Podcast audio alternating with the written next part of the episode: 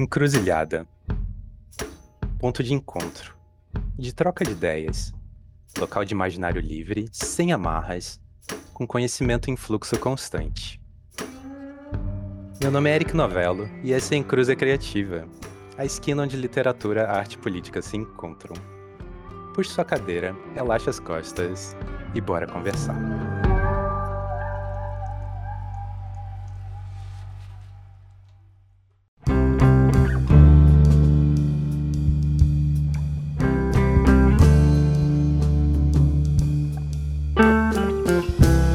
Está comigo aqui hoje é um dos grandes nomes da literatura brasileira, Jarid Arraes. E aí, Jarid? Como é que você tá? Tudo bem? Tudo bem. E você?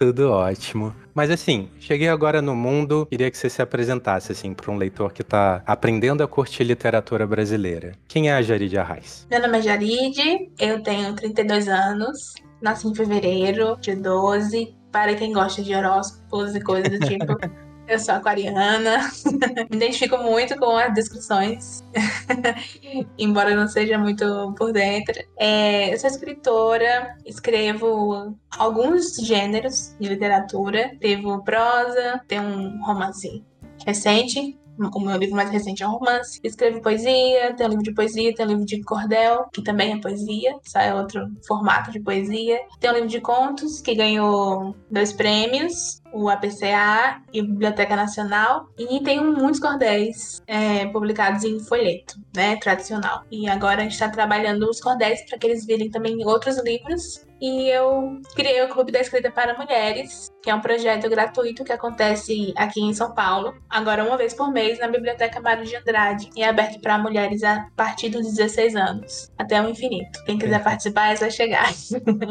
Amei infinito. Sabe quando eu pensei em, em, gravar esse podcast contigo, eu falei assim, não, eu preciso quebrar o gelo, assim, com a Jarid, deixar ela bem relax. Aí eu tava pensando em fazer uma brincadeira com você, assim, te dar duas opções e você escolher uma delas, né, a sua favorita. Mas era tudo pegadinha, era tipo assim, cachorro gato, cordel ou poesia, conto ou romance, Lady Gaga ou BTS, sabe? Tudo... Ixi, essa aí foi pra todas.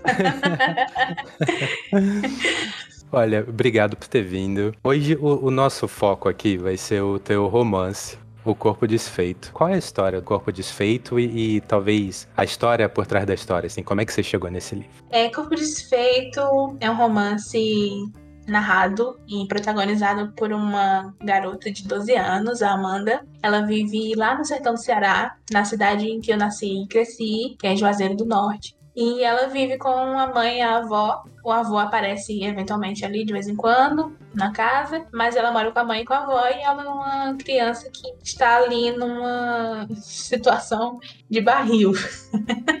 ela tá ali super insalubre, assim, a vida dela. Ela tá cercada por negligência, por abuso. A minha proposta é falar sobre abuso infantil abuso na infância contra criança e adolescente. É, desenhar assim, um, um, cenário, uma ambientação que seja um pouco é, incômoda, estranha, talvez perturbadora, depende de quem tá lendo, né? Uma coisa um pouco, é, não, não, sei, não sei se misteriosa, mas pelo menos muito desajustada e confusa e perturbadora mesmo, incômoda. Acho que é muito incômodo. E acho que a palavra incômodo é uma palavra bem que resume toda a minha relação com, com o livro e com a minha vontade de criar essa história e contar essa história, porque o tema do abuso contra criança e adolescente, abuso na infância, é um tema que me inflama muito, que me incomoda muito, e eu estudo sobre trauma e especificamente sobre é, transtorno do, do estresse pós-traumático complexo há alguns anos, né? Eu fiz faculdade de psicologia e larguei tudo para ser escritora.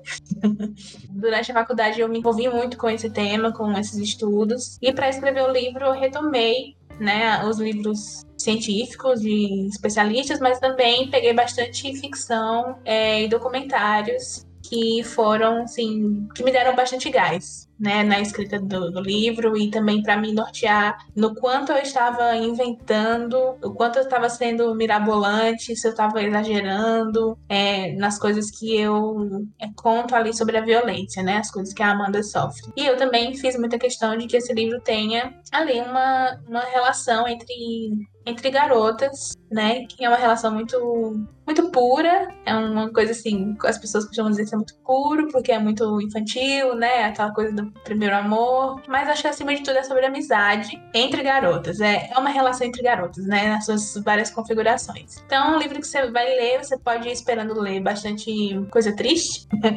é o que me falam muito, que é muito triste. Você pode esperar bastante violência contra criança. É, e também relação entre garotas, que é um. Eu gosto de personagens, meninas e mulheres interagindo umas com as outras e tendo importância na vida umas das outras. É uma coisa que eu gostaria muito de ter lido crescendo, não li. E agora eu escrevo o que eu gostaria de ter lido, né? Cara, você falou assim que é um livro incômodo, né? Espero que as pessoas achem incômodo, né? Se alguém ler esse livro e não achar incômodo, por é favor, é, não procure ajuda, cara. Assim, pra gente dar um passinho para trás, é, ficar um pouco mais leve o papo. Eu lembro que quando você tava escrevendo romance, de acompanhar você no Twitter e de vez em quando você ir lá e falar: caramba, por que de achos eu inventei de escrever um romance? Por que, que eu saí do conto né, pra prosa longa, assim. Eu acho que muitos autores perguntam isso de vez em quando, né? Porque eu tô escrevendo, né, esse compromisso tão longo, né, que é escrever um romance. Como foi para você mudar de um formato pro outro, assim? Você acha que agora já encara tranquilo um romance? O conto continua sendo seu favorito? Como foi esse processo?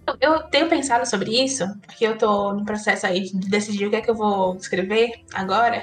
Eu não consigo dizer o que é, que é meu favorito. Mas antes eu dizia que a minha, meu gênero favorito era a poesia. Mas eu fui. Quando veio o conto e o romance, e agora também vai ter um livro infantil em breve. Eu acabo que eu transito tanto entre tantos gêneros que eu não sei, acho que meu favorito é aquele que ficou pronto naquele momento. Não é nem o que eu tô escrevendo. O que eu tô escrevendo, na verdade, é meu pesadelo, meu tormento. Quando termina que é, ufa, escrevi um livro, que bom, né? Que sensação boa e, e aterrorizadora ao mesmo tempo. Mas eu acho que com um conto eu me sentia mais confortável porque o que eu fiz fiz deu muito certo. Eu ganhei prêmio, eu não esperava ganhar prêmio, então foi tudo muito incrível. E para mim parecia lógico que eu escrevesse um outro livro de contos, para eu continuar ali naquele caminho, naquele gás que eu tava, né? Mas a minha editora, infelizmente não é mais minha editora, ela mudou de, de editora, a Luara, ela me provocou muito assim, ah, por que você não escreve um romance? Eu acho que você tem sim fôlego para escrever romance, porque minha preocupação era muito essa, meus contos são curtos, né? E, e eu pensava, nossa, como é que eu vou sustentar uma história inteira tão longa, né? Eu, eu sou uma pessoa, eu não sou muito prolixa, eu não sou muito de descrever as coisas, eu não gosto muito, me dá um pouco de cansaço, sabe? Eu, eu, eu mostro o que eu acho que é fundamental para a história, que precisa ser contado, que precisa ser mostrado, descrito. Então, por exemplo, eu não fico muito tempo com, é, mostrando cenários, né? Falando como é o ambiente, as coisas que tem, nem falando da aparência física das pessoas, porque eu só vou citar isso se for importante de alguma forma para o que tá acontecendo. E, e eu pensava nisso, né? Como eu vou fazer um romance inteiro. E meu romance é curto, mas eu acho que eu que eu consegui fazer o que eu queria fazer. E acho que a chave tá muito nisso, no meu querer, no meu desejo. Eu faço o que eu quero, né? É muito. Muita criança rebelde que vive em mim. Arrasou. que tem essa fala. Eu faço o que eu quero. Então, se eu de repente me der uma provocação, uma coceira para escrever poesia, eu vou escrever poesia. Se é para escrever crônica, não escrevi crônica, né? Nunca publiquei crônica, livro, pelo menos. Então, se um dia me der um negócio, vou fazer um livro de crônicas. Eu vou fazer um livro de crônicas. Porque eu quero, enfim. E se for bom ou ruim, ou péssimo, um fracasso ou uma glória, isso aí vai. É totalmente resultado, consequência, o, o que acontece é, naturalmente no processo do mundo, de tudo que a gente faz e vive. E por que seria diferente com um livro, né? Então, o livro tem seu percurso. Mas o que importa para mim mesmo é a minha vontade. E aí, no momento, eu tô debatendo, assim, é, por onde eu vou? Eu vou de novo pros contos. Tô com saudade de escrever conto, mas gostei muito da experiência de fazer um romance. Gostei da experiência de ter escrito um romance, me, me corrigindo aqui. a experiência de escrever qualquer coisa é horrível, na verdade. Eu, eu, odeio escrever. escritora, né? Que fala, mas sinceramente, escrever é um tormento, gente. Pra que, que eu inventei isso, né? É desgastante, né? É, pra mim é muito desgastante. Eu, eu sou muito autocrítica, sou muito perfeccionista e eu sou muito assim. Eu não consigo ter uma rotina de escrita que eu vou devagar e sempre. Se eu decidir escrever aquele livro, eu vou passar um tempo planejando o livro, vou fazer vários perfis de personagem, de cenário, vou escrever, no caso do, do romance, eu escrevi vários contos que se passavam nesse mundo e com as personagens do, do livro, do romance, que nem entraram nada entrou no, no, livro, porque eu quero conhecer o mundo, eu quero me familiarizar com aquele cenário, com os sentimentos, com tudo. Então eu faço muito planejamento e treinamento antes para depois começar a escrever. Mas quando eu começo a escrever, eu nunca mais paro, assim. Eu fico de manhã até de madrugada e eu só vou é. deitar porque eu tô exausta. E assim que eu acordo, a primeira coisa que eu faço é sentar na frente do computador é, e eu fico nessa, nesse negócio intenso e sugador e absolutamente nada saudável até terminar. E é porque eu não tenho paz. Eu não consigo ter paz pensando que o negócio não tá finalizado, sabe? Eu tenho muita agonia com isso. É uma mistura de a história tá na tua cabeça, tomando conta de tudo, mas também essa, essa necessidade de terminar o quanto antes. Assim. É, e eu tenho muito medo de esquecer as coisas que eu tenho na cabeça sobre a história. Assim. Eu tenho medo de esquecer a ideia que eu tive, mesmo que eu anote. Ah, muitas vezes eu tenho alguma coisa assim, eu escrevo aquela ideia, uma descriçãozinha, mas depois que eu pego, não é o mesmo sentimento que eu tive quando o insight veio. Então me dá uma sensação de que tá faltando alguma coisa que eu não consigo mais encaixar como eu conseguia encaixar antes. E aí eu tenho essa, essa agoniazinha mesmo, assim. Eu se eu não fizer agora, eu posso perder o que eu tinha. E aí não vai ser legal, tão legal quanto eu achei que, que seria, né? Parte disso também é do processo de que quando a gente realmente escreve, a gente vê que não é tão legal quanto a gente esperava e tem que trabalhar naquilo, né? Mas acho que eu sou uma pessoa muito aflita, muito imediatista, sabe? Tem que ser agora. E aí por isso que eu me eu mergulho tão fundo assim nesse processo. Não sei, poesia é uma coisa que eu tô com dificuldade de escrever, tô escrevendo aos poucos. E sempre foi a coisa que eu mais escrevi, sempre foi poesia. Então, eu acho que depende muito disso, do, da vontade e do incômodo do momento. Eu, eu me guio muito pelos temas, né? Pelos assuntos que me incomodam e que me fazem escrever. E aí eles me levam pro formato. Ah, legal. Isso é um ponto interessante, assim. De falar que, como leitor, né? Como fã, eu acho que você deu super conta, né? De escrever um romance. Ele é muito coeso, né? O tema tá sempre lá. O fôlego não cai, né? Em nenhum momento, assim. Você fica tenso, tenso, tenso, tenso do início fim, né? Desesperador. Principalmente pela questão da, da Amanda tá sofrendo esse, esse abuso psicológico, né? O tempo inteiro e você perceber isso antes dela, né? Eu acho isso uma, uma sacada grande. Mas eu quero puxar um outro gancho antes desse, que é o seguinte, assim, no, no corpo desfeito é, tem, tem um elemento insólito, assim, muito sutil, mas extremamente importante para o que acontece, que é o culto à mãe morta, digamos assim, né? Então essa pessoa que mesmo depois de partir, continua influenciando a vida dos vivos, né? E aí eu queria saber de você qual, qual a gênese por trás dessa ideia de uma mãe, no caso a avó, que no livro é a avó Marlene, que incapaz de processar toda uma culpa que ela sentia ali pela morte da filha, pela relação que ela teve com a filha, transforma a filha numa santa, numa estátua, e acaba fazendo do culto a essa santa o martírio da própria neta, né? Quase uma, uma transferência de abuso aí. É, é bastante coisa costurada de maneira assim, muito, muito sutil, mas muito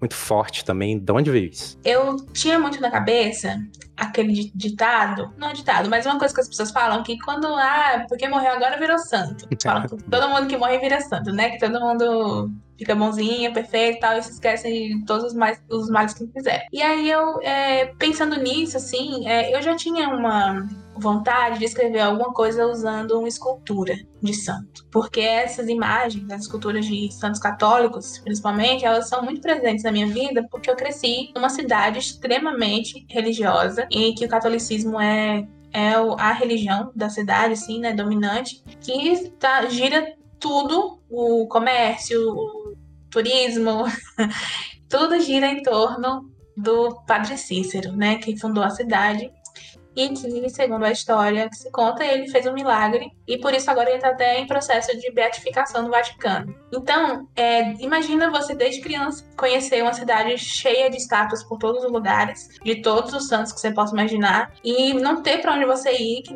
que não tenha isso, né? Minha família é parte evangélica, parte católica, então a parte católica quando eu ia visitar meus familiares, casas muito cheias de esculturas. A minha bisavó tinha uma loja de esculturas de santos, vendia terço, vendia muitas estátuas de todos os tamanhos e tal. E também, meu pai e meu avô, eles faziam parte de um fazenda de um centro de cultura popular chamado Mestre Nosa, que lá os artesãos vão fazer as, as, suas artes, né? Então, tem muitos que são escultores e que fazem as estátuas dos santos e também outros tipos de esculturas. Então, essa, essa imagem para mim dessa figura, esse símbolo materializado ali, especialmente na madeira e no gesso, é, são coisas muito icônicas para mim e ativam memórias, sentimentos, assim, sensações. É muito profundo. Eu, eu me transporto, assim, para momentos da minha infância, vivendo nesses lugares, passando por esses lugares, vendo a romaria, indo no passeio escolar pro Horto, que é onde tem uma estátua gigante lá do Padre Cícero.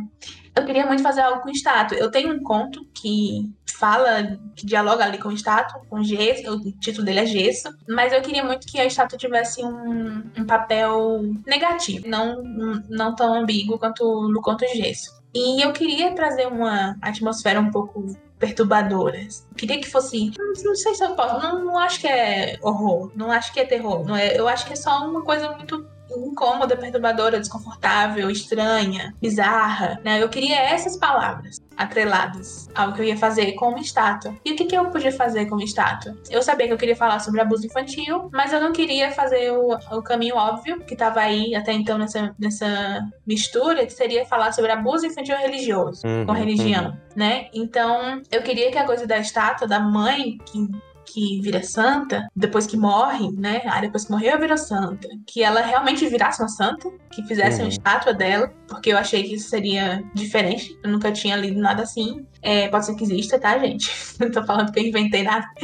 eu não conhecia. E também é, eu queria que fosse só um recurso para tratar do assunto da violência contra a criança e que, que a religião não fosse o problema em si.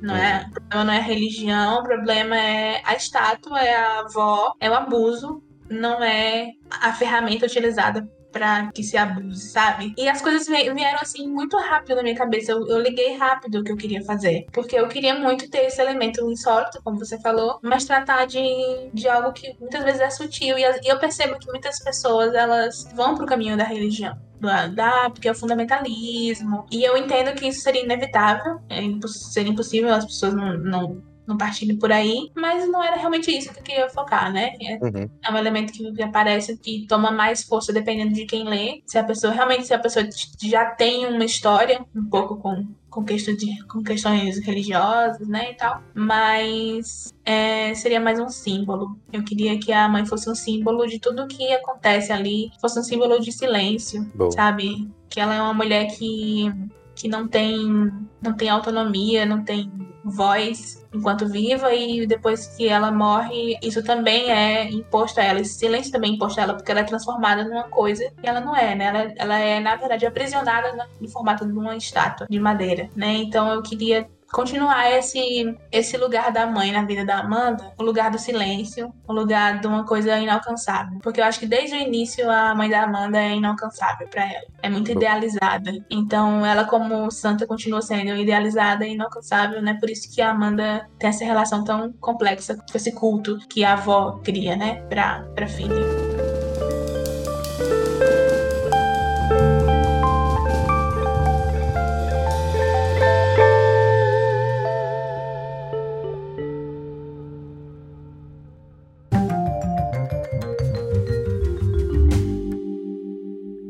Uma pausa rapidinho no nosso papo para lembrar que você pode apoiar esse projeto. Basta ir em apoia-se barra Erika Novello e escolher uma das categorias de financiamento coletivo. Assim, você me ajuda a cobrir os gastos do podcast e a continuar investigando o que a nossa literatura tem de melhor.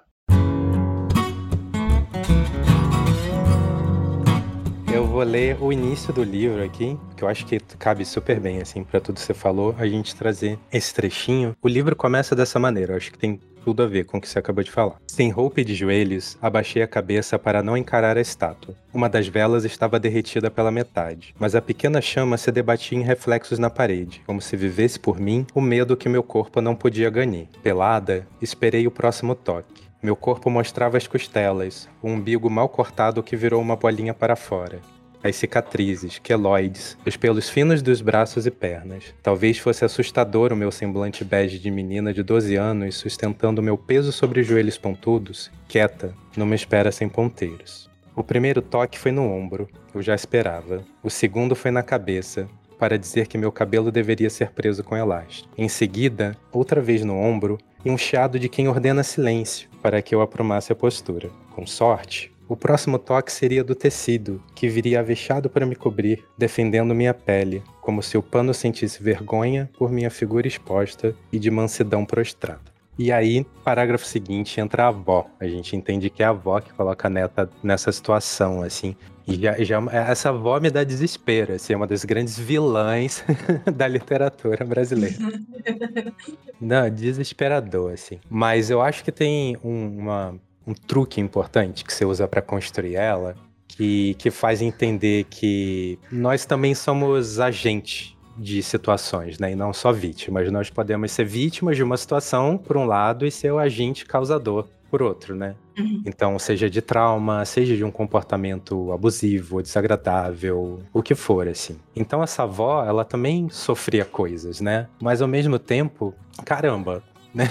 Isso não é justificativa para ela ser, ser um monstro, assim. Você criou um personagem muito complexo. Então, como foi para você entrar na pele, né, de uma personagem tão detestável, né? Dar voz a essa personagem. Nossa, eu, eu escrevi o Corpo Desfeito durante a pandemia, né? Um período mais crítico da pandemia, e eu tava com câncer nesse mesmo período. Então eu tava totalmente isolada, assim, eu não saía de casa pra nada. Até entrega de mercado, o porteiro botava no elevador, porque eu não podia sair e correr o risco de pegar Covid, né? Porque eu tava tratando câncer. E foi justo quando eu comecei a fazer terapia, porque apesar de eu ter feito psicologia, eu sempre fui muito criteriosa, assim, com, com a abordagem psicológica que eu ia escolher para minha terapeuta. Né? Eu queria muito que fosse, aí tem que ser da abordagem X, com especialização e tal, e com não sei o quê. Então era eu nunca encontrava essa psicóloga perfeita, até que eu encontrei. e, e aí eu comecei a terapia e foi muito curioso depois que eu terminei o livro. E ela foi ao lançamento do livro aqui em São Paulo. Ela comprou o livro, ela avaliou o livro com cinco estrelas na Amazon e ela falou sobre o comigo na sessão da terapia. Falou os trechos lá que ela mais gostou, o, que, o pior trecho que ela achou também, que nem é um trecho que eu esperava que ela achasse que é o pior de, de todos. e é, ela falou assim: você percebeu que durante esses dois anos você não falou nenhuma vez do câncer e nem da pandemia? E eu, porra, é verdade. Eu fiquei dois anos e eu não reclamei um minuto do, de câncer, não falei que tava com medo, não falei das. Ah, hoje eu fui fazer rádio, nada dessas coisas. Nem fiquei falando, ah, eu tô me sentindo isolada, porque eu tava tão mergulhada mesmo na história e na pesquisa que envolvia que eu sentia que eram pessoas reais e que a Amanda tinha me pedido para contar a história, sabe? Então ela veio para mim, por favor, conte minha história. E acho que isso veio muito de duas coisas que eu assisti em momentos diferentes, mas que me marcaram muito e eu recomendo muito. Um é o filme Cafarnaum, é um filme libanês, que me introduziu aos debates sobre antinatalismo. E aí, o antinatalismo é uma coisa que tá ali muito no fundo do Corpo Desfeito. Eu ainda pretendo falar mais, trazer mais coisas nesse tom do antinatalismo em, outros, em outras coisas, mas ele tá ali no pano de fundo do Corpo Desfeito. E o documentário, o caso Gabriel Hernandes, tá disponível na Netflix, que é um caso, assim, horroroso de abuso da mãe e o padrasto que abusavam do menino. E eu me baseei muito nesse, no caso do Gabriel Hernandes para entender, assim, os meus limites como eu ia criar esses personagens abusivos. Porque, sei lá, você tá tendo uma criatividade horrorosa. Tem que ficar maquinando na sua cabeça qual vai ser a próxima coisa horrível que uma criança vai sofrer. Imaginar os detalhes disso e imaginar essa cena é, na sua cabeça como um filme. Para mim, descrever é uma coisa muito visual. E, e eu me senti muito. Me sentia muito mal quando eu tava no papel da avó, sabe? Eu me sentia muito mal. Não só pela questão óbvia, que é a violência ser uma coisa horrível. Como você falou, espero que seja óbvia, né, para as pessoas. Mas por minha criatividade fluir tão fácil para esses lugares. Foi tão fácil escrever essas, essas coisas. E, e, eu ficava, nossa, mas é, de onde eu tô tirando isso? Assim, é, eu posso ir até aqui, eu tô, eu tô exagerando, mas aí eu ia lá e lia alguma coisa real, um documentário, um livro, uma autobiografia, e na verdade eu percebi que a realidade é muito pior do que corpo desfeito. Uhum, uhum. É muito pior. E então eu, eu buscava nisso um certo equilíbrio e eu falava muito isso na terapia, né? Eu precisei muito falar disso na terapia para conseguir escrever sem impor, sempre me colocar num lugar como se eu fosse uma pessoa ruim, como se a minha criatividade me tornasse uma pessoa com alguma com algum desvio de caráter. Ah, porque a pessoa que consegue escrever isso, ela só pode ser uma pessoa horrível também, né? E curiosamente eu recebi uma resposta parecida de uma leitora, que ela leu e ela postou no Instagram e ela escreveu assim: é, que livro triste, não sei o que, muita dor, blá blá blá. Mas o que aconteceu com você, Jared? Para que você tenha escrito isso? O que é que te feriu? Eu meu Deus. eu fiquei, como é que eu respondo isso? Eu, eu, eu, fiquei meio assim, incomodada com esse questionamento, sabe? Uhum. Falei pra ela: olha, não é que aconteceu comigo, o que aconteceu é que eu pesquisei e entrei em contato com muitos casos é, reais e fictícios e a partir daí surgiu a avó, a mãe, né? Todas essas personagens elas são pessoas reais no mundo, né? Mulheres que sofrem abuso, sofrem violência, é, têm maridos terríveis, é, mas também são mães terríveis e que perpetuam um ciclo de violência. A violência ela vai indo de geração em geração e alguém tem que ser a pessoa que vai interromper essa linha de violência, né? Alguém tem que ser. É, eu gosto de imaginar que a Amanda vai ser a pessoa que vai interromper essa linha de violência, esse ciclo aí, porque ela não vai ter filho, né? Ela, ela fala sobre isso no livro, que ela não consegue se imaginar sendo uma adulta na vida de nenhuma criança. Então penso que pelo menos com a Amanda isso vai acabar. Mas antes da Amanda teve a Fabiana, que é a mãe da Amanda, teve a Marlene. E antes da Marlene, como foi como foram os pais da Marlene uhum. e os avós dela, né? É muito essa ideia da criação das crianças como seres sem total direito, sem voz, sem autonomia, sem direito de escolha, que não podem se expressar como os adultos se expressam, né? E não podem nem aprender a se expressar, porque as crianças ainda estão aprendendo como se expressar Sim. no mundo, né? E os adultos simplesmente não entendem isso, não aceitam, não conseguem lidar com isso, não têm paciência com isso. Então é muito normal que as pessoas achem que punir as crianças, gritar com criança, ameaçar é, e bater são coisas normais, né? Uhum. Até até brincadeiras assim que as pessoas tratam como inofensivas, mas que na verdade para uma criança elas são muito sérias, como falar, por exemplo, ah, se você não fizer tal coisa, eu vou chamar, sei lá, o velho do saco para te pegar, para te levar embora. E a criança fica com medo. Ou então, Quantas vezes eu já ouvi de amigos e amigas que as mães ameaçavam que iam embora. Ah, vocês estão, vocês fazem tudo isso nessa casa, eu que tenho que fazer tudo, eu vou embora, eu vou abandonar tudo, vou deixar vocês aí. É muito comum isso, muito comum, né? E isso vem de um lugar de um adulto que tem uma criança interior também ferida. Uhum. Mas isso não justifica a violência que se perpetua, né? E é muito difícil lidar com isso. Por isso que entra muito no, de, no debate sobre o antinatalismo, porque como resolver esse, grande problema aí da educação das crianças, das relações familiares. E eu queria muito basear a Marlene numa pessoa real, numa mulher real que sofreu violências, que tem uma criança interior ferida, que é uma mulher ferida e que se tornou quem é por muitos motivos, uma pessoa complexa, como todos nós, mas que é horrível contra contra uma criança, que é naquela equação toda, entre todas aquelas personagens, a Amanda é a única que tá certa.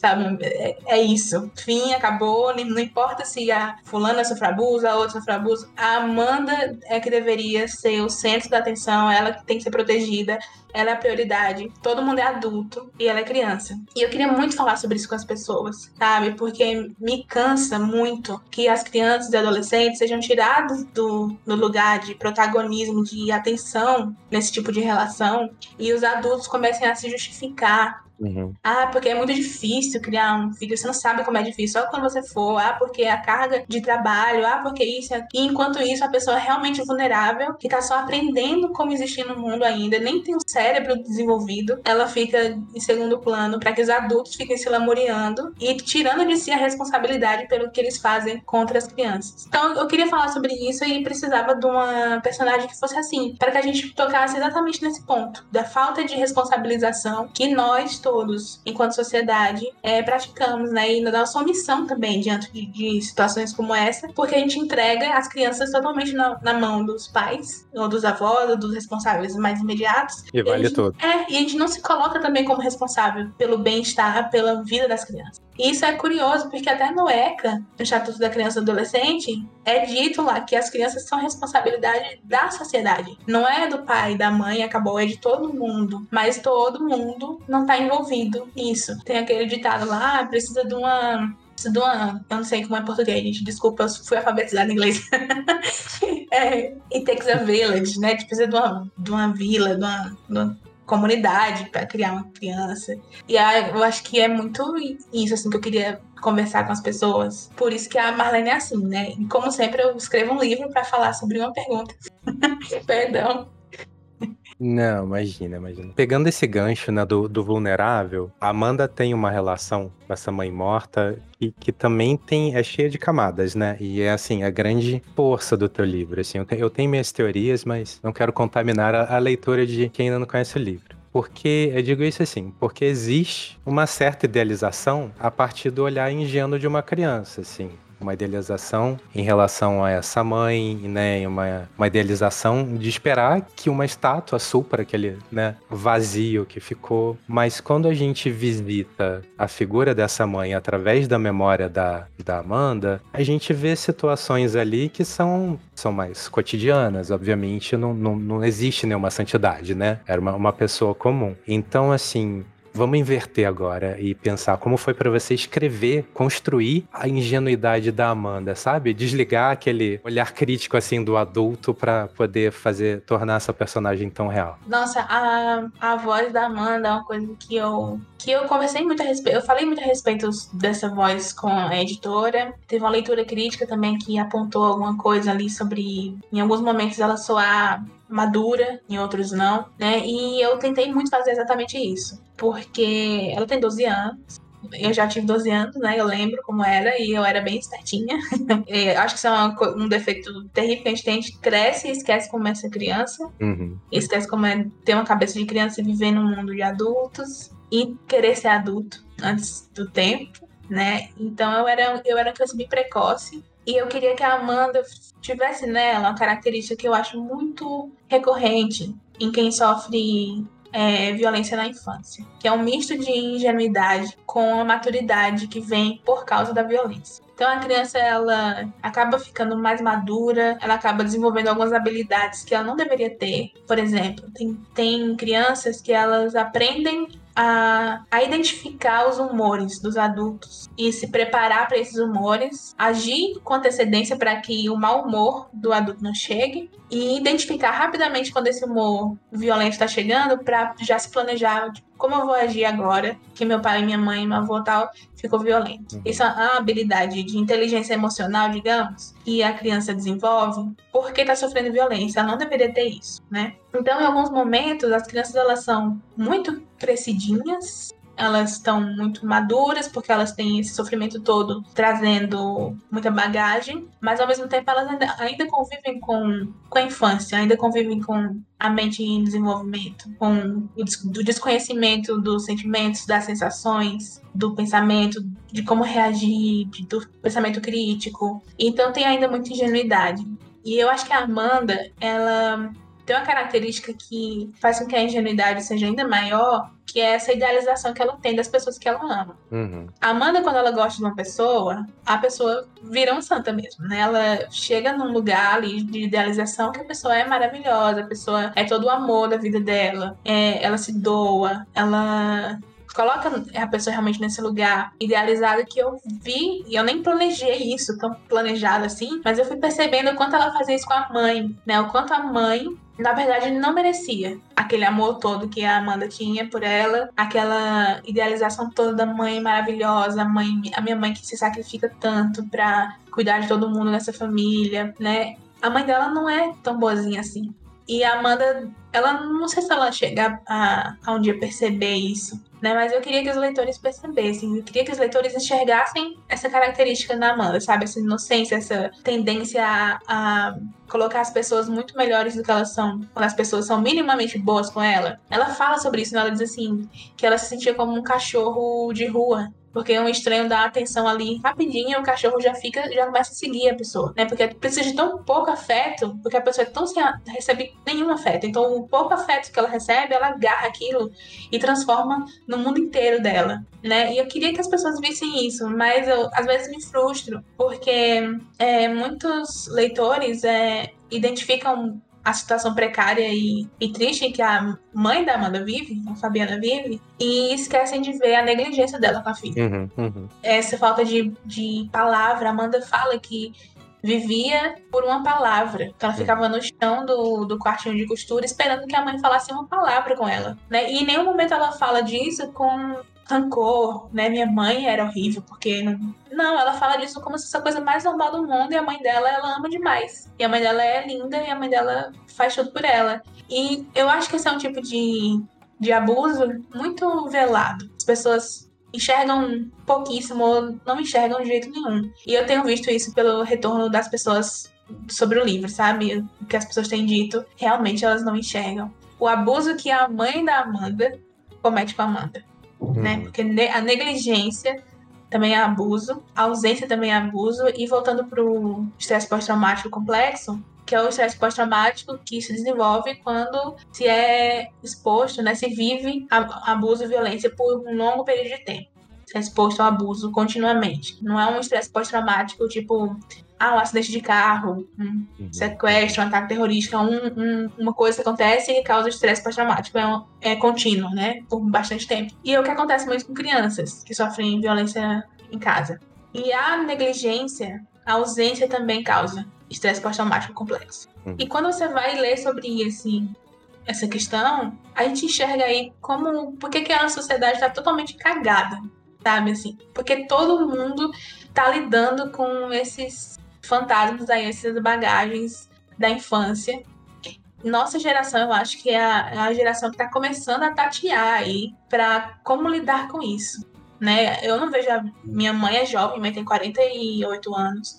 A minha mãe não é uma geração que pensou sobre a sua infância e sobre por que, que ela é do jeito que ela é e seus traumas. e Não, no jeito de forma alguma. Pelo contrário, passa por cima e vive né? Uhum. E a gente poderia estar nesse lugar do passa por cima e vive. Mas não, eu percebo que a maioria dos meus amigos, assim como eu, a gente está na terapia, tentando fazer sentido né, das coisas que a gente cresceu, que a gente viveu, né? E então ainda é difícil enxergar, né? A gente, a, gente ainda é meio Amanda.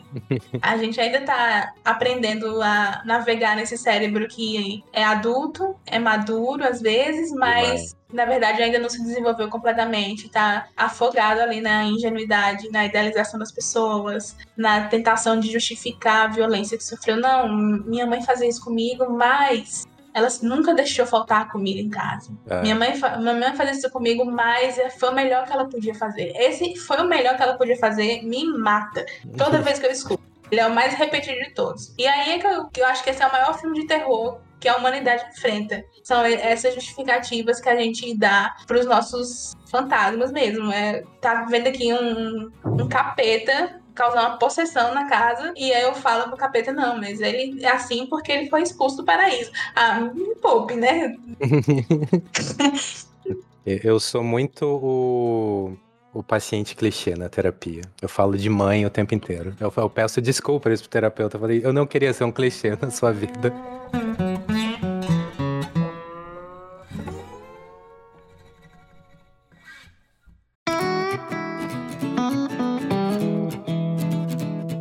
Abuso psicológico é um troço foda, né? Porque uhum. ele não, não tem uma evidência óbvia, assim, como o, o, físico, né? Como é que você traça ali o, o limite entre o, ah, é assim com todo mundo, né? Mesmo que aquilo seja totalmente absurdo, e de, e de algo que você não devia estar tá, tá tolerando, né? E, e, de vez em quando eu faço isso na terapia. Eu, eu, sou cheio do, ah, fulano ou fulano era assim, mas eu entendo, mas... Uhum. E por outro lado, eu gosto muito de um meme do que diz mais ou menos assim, eu não vou perdoar ninguém, eu vou me curar no inferno. tipo... É rancor até o fim. Ai, maravilhoso. Eu também sou, eu sou assim também, não vou perdoar ninguém, eu vou, eu vou me curar no inferno. Depois que, depois que eu entendi as coisas, assim, depois que eu entrei em contato com, com conhecimento sobre isso, nossa, cara. Depois que eu li sobre estresse pós-traumático complexo, depois que eu vi esse documentário esses filmes, depois que eu li sobre antinatalismo, gente, leiam sobre antinatalismo. Vocês podem não concordar com uma palavra que seja, vocês podem concordar parcialmente com as coisas. Pode ser só uma experiência assim de entrar em contato com uma filosofia que é muito estranha e as pessoas são meio radicais, mas, meu nome é bem radicais, mas deem uma lida nos princípios ali do antinatalismo, porque, cara, isso fez minha cabeça se iluminar que me ajudou muito. Eu também sou a pessoa da terapia, que é um clichê.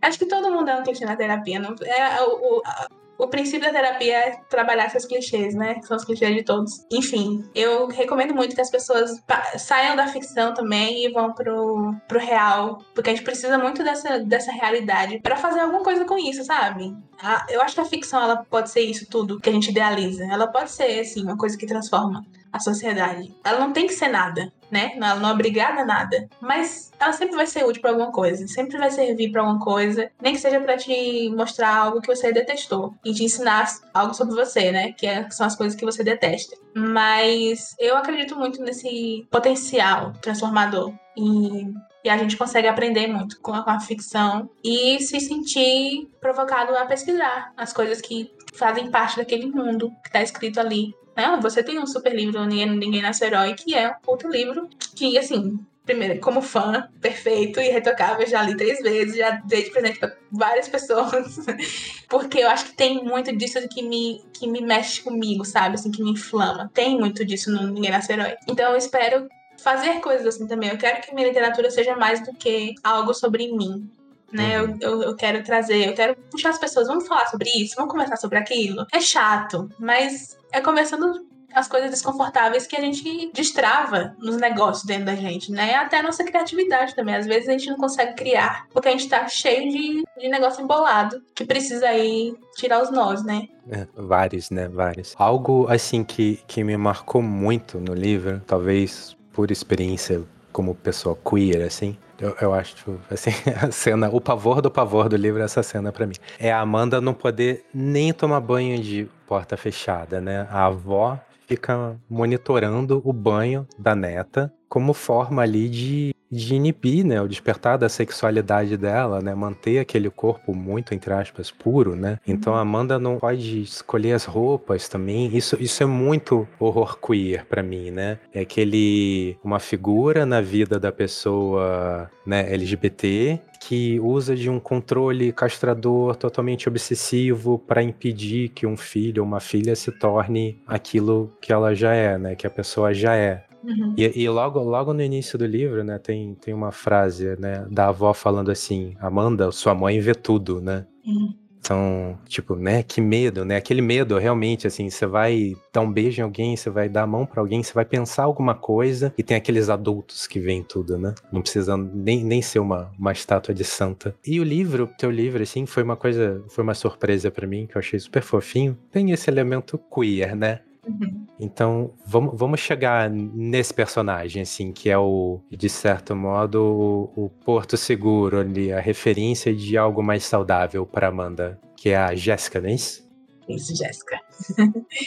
Cara, eu pensei muito no meu processo de compreensão da minha bissexualidade. Eu entendi muito cedo que eu era bissexual, né? Eu não conhecia a palavra, mas quando eu conheci, eu é isso né? Ah, tá, então tem uma palavra para isso. Mas eu já sabia antes que eu gostava de menino e gostava de menina. Uhum. E eu não tinha crise com isso. Eu, eu nunca tive um momento de ficar, ah, mas eu tenho que escolher, eu posso gostar só de um. Eu entendi, eu, eu gosto dos dois. Eu sinto sentimentinhos pelos dois. e eu cresci muito é, cercada de meninas, porque eu tinha aquela paixãozinha assim, mas que não ia pra canto nenhum, porque eu, primeiro, não sabia como fazer isso com a menina. Era muito mais fácil ter um primeiro amor, entre aspas, menino. Porque era o que todo mundo tava empurrando para acontecer, né, na, na, sociedade. E também porque como é que eu ia fazer isso com a menina? Como é que faz com a menina? Eu não, não sabia. Não tinha brincadeira. Meu primeiro beijo, por exemplo, foi brincando de pera, uva, maçã, salada mista. Nossa, do fundo do. É. é. Nunca que ia ter pera, uva, maçã, salada mista com a menina disponível para eu escolher pra eu beijar. Não, não ter. Então como é que eu ia fazer isso? Eu ia chegar na, na, na minha colega da escola e falar, ei, tu é? e assim, não, não, não tinha como, sabe? Mas eu cresci muito consciente disso, né? E o ápice foi o ensino médio, quando eu encontrei, fiz amigos gays, e a gente era nosso grupo ali de de pessoas não muito gostáveis da escola, que a gente era os, os, os ajustados, que são contra tudo que tá certo, né? A gente era esse grupinho. E eu queria muito refletir um pouco da minha. Não é, não é inocência a palavra, mas é uma coisa muito bonita, muito sutil, que é essa, essa, esse sentimento por outra pessoa que é do mesmo gênero que você e que você simplesmente você simplesmente ama, você simplesmente se apaixona e sente isso. E aquela pessoa, ela passa a significar tudo para você, especialmente quando você só tem isso como escape uhum. de felicidade, de, de, coisa positiva na sua vida. Só aquilo te dá uma esperança de algo bom, né? E como essa relação poderia acontecer se ela pudesse fluir sem empecilhos. É porque eu acho muito curioso que a avó da Amanda, ela é muito preocupada com a pureza da Amanda. Ela não pode falar com meninos, né? Ela não pode chegar perto de menino. Ela muda de escola pra não ter contato mais com os meninos que ela conhecia antes da mãe morrer. E isso meio que segue a avó, porque a avó nunca considera que o problema, pior, na verdade, que ela devia estar se preocupando, ela e todo o moralismo dela, era com a melhor amiga. Que a amiga isso é que, bom. seria, que seria o, a pior coisa que que a, que a mulher podia descobrir, né? E a Amanda é essa um alívio, às vezes, né, no, no livro, eu reconheço que é um alívio muito escasso, que ele aparece pouco, mas eu queria que as, os momentos em que ele aparecesse fossem muito significativos, e eu não queria banalizar a importância da Jéssica para Amanda, porque a Amanda tem também com a Jéssica essa idealização da Jéssica como tudo que ela quer ser, tudo que ela admira e tudo que ela ama. Eu até fiz uma coisa no, no livro, né? Eu escrevi o livro quase todo e tinha vários diálogos entre Jéssica e Amanda. Eu falei com a minha editora, falei, olha, acho que eu vou cortar os diálogos. Não vou deixar mais a Jéssica falar. Tudo que, que sair sobre a Jéssica aqui nesse livro vai ser pelos olhos da Amanda. Eu quero que as pessoas vejam a Jéssica pelos olhos da Amanda, que é por esse olhar totalmente romântico, é aperfeiçoada, assim, ela, ah, a Jéssica é linda, a Jéssica ela é livre, a Jéssica é inteligente, a Jéssica ela é, sabe, ela é, é, tudo isso de maravilhoso. Será que a Jéssica é mesmo isso tudo? Ou é só a Amandinha, Amandinha ali, toda bobinha, inocente, fofinha falando, né? Então eu queria que a gente conhecesse a Jéssica só por esse olhar. E a Jéssica é isso, ela é também a minha oportunidade de colocar personagens mulheres se amando, não brigando, não disputando nada, ter esse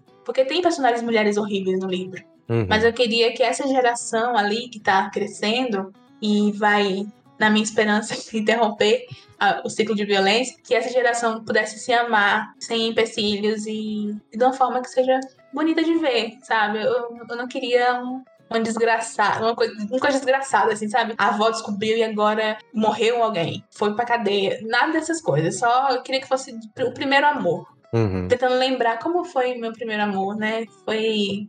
Foi canalizando muito isso, assim. Mas eu acho. É um personagem porque eu tenho um carinho, porque ela. Ela me trouxe poucos alívios também, né? Os poucos alívios que eu precisava durante a escrita foi, foram as cenas com a, com a Jéssica, especialmente a do sítio, que para mim é super especial porque eu também cresci frequentando sítios.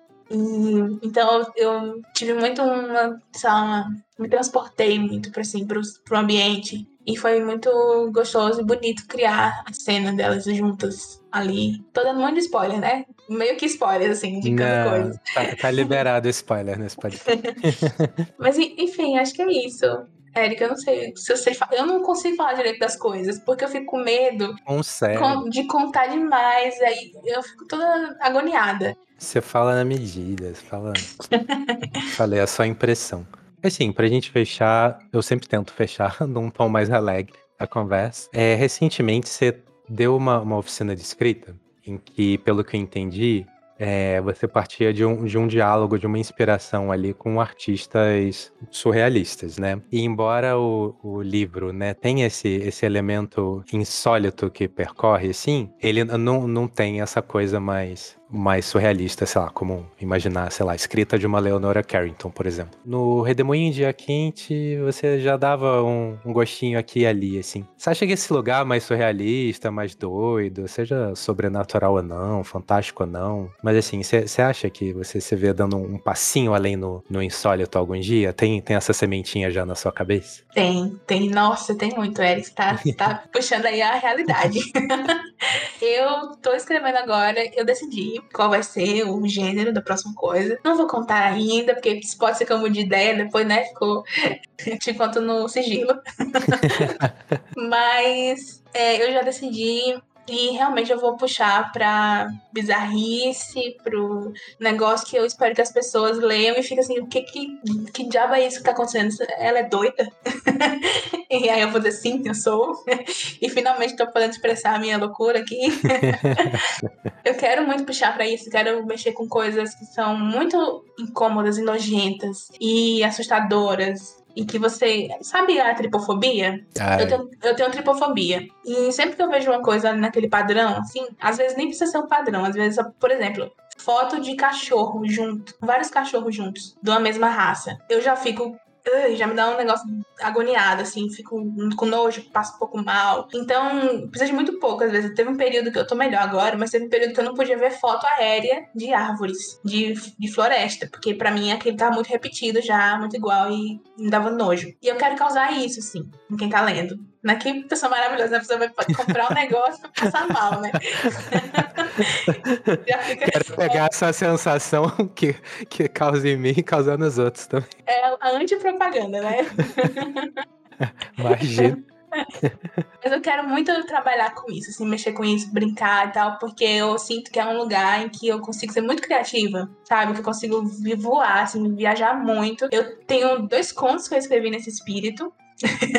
nesse espírito que baixou. Um vai ser para uma antologia de terror. É uma antologia de horror só com mulheres, que vai sair, acho que em breve, não sei quando ainda, mas organizada pela Socorro Racioli, pela Fabiane Sestes, eu acho fala sobre o nome dela, não sei pronunciar. Mas que vai sair pela companhia. Então são só mulheres escrevendo contos de horror, e eu escrevi um. É, eu escrevi dois para esse livro, né? Porque eu queria decidir qual, qual ia mais. Se era o que era mais, obviamente, uma coisa sobrenatural ou se era uma coisa mais agonia, né? Eu mandei mais agonia pro, pro livro. E aí acabou que isso me, me deu uma coceirinha, assim, sabe? Então eu quero escrever mais disso, eu quero, eu quero colocar mais disso na minha escrita, porque os, alguns dos contos do Redemoinho Quente que as pessoas mais gostam são os contos que tem mais loucurinha, sabe? São os mais estranhos, os mais escritos assim, de jeito diferente. Então, eu tô com vontade. Eu acho que vai ser mais divertido e menos sofrido. para mim, acho que vai ser mais divertido. Vai ser um descanso pra cabeça depois do. do pois é, aquelas pessoas que, que descansam com coisas horríveis, né? Ai, tô muito estressado. Vou assistir um documentário sobre, sobre sequestro. é muito isso, né? né, cara? O horror tem a sua magia, né? Ele ajuda a gente a chegar em lugares que, que outros, outros tipos de texto não, não ajudam, né? É, só são processos químicos do corpo. Faz tudo, tudo faz sentido, gente.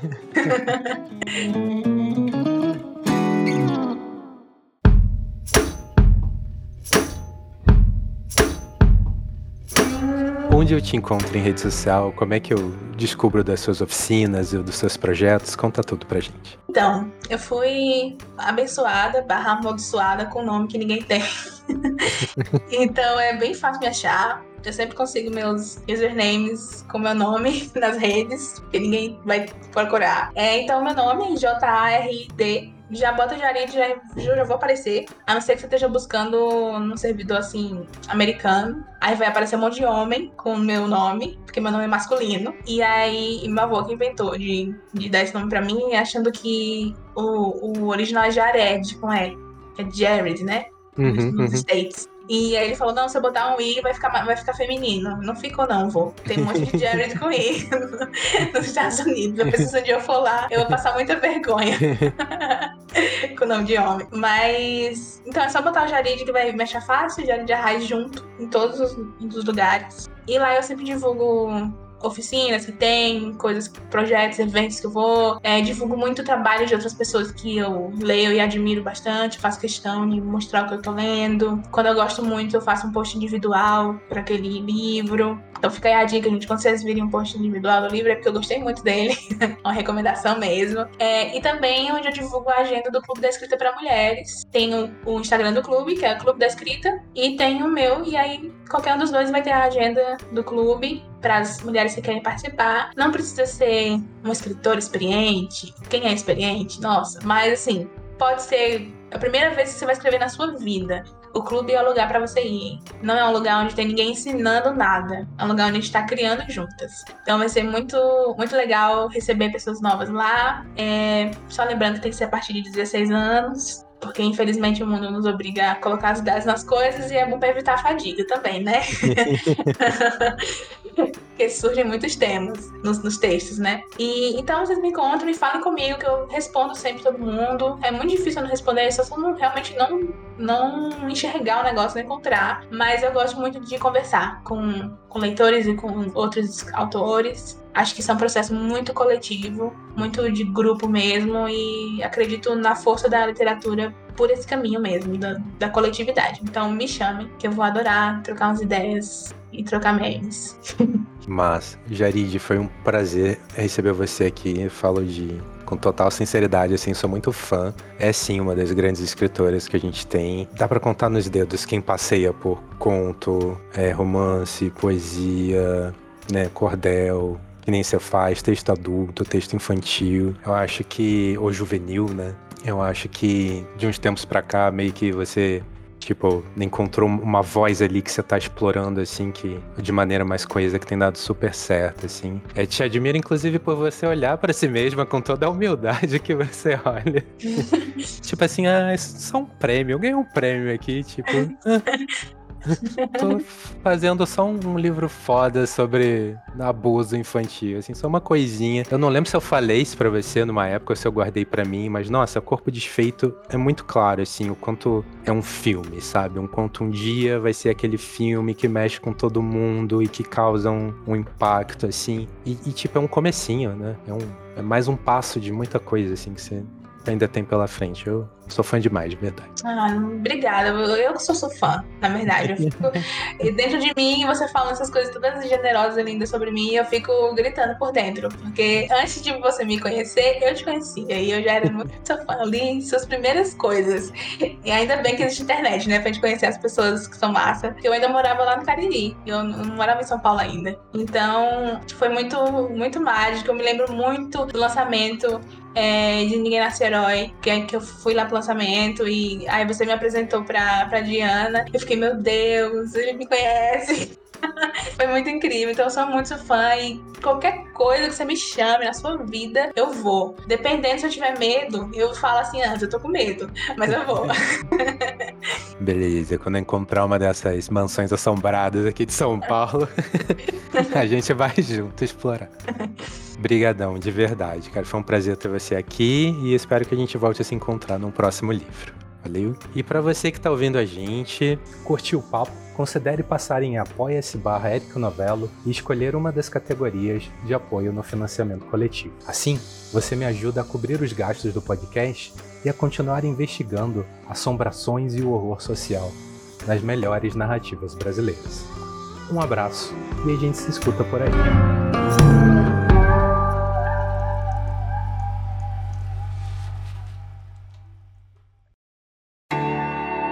Senhoras, senhores e proletariado não binário.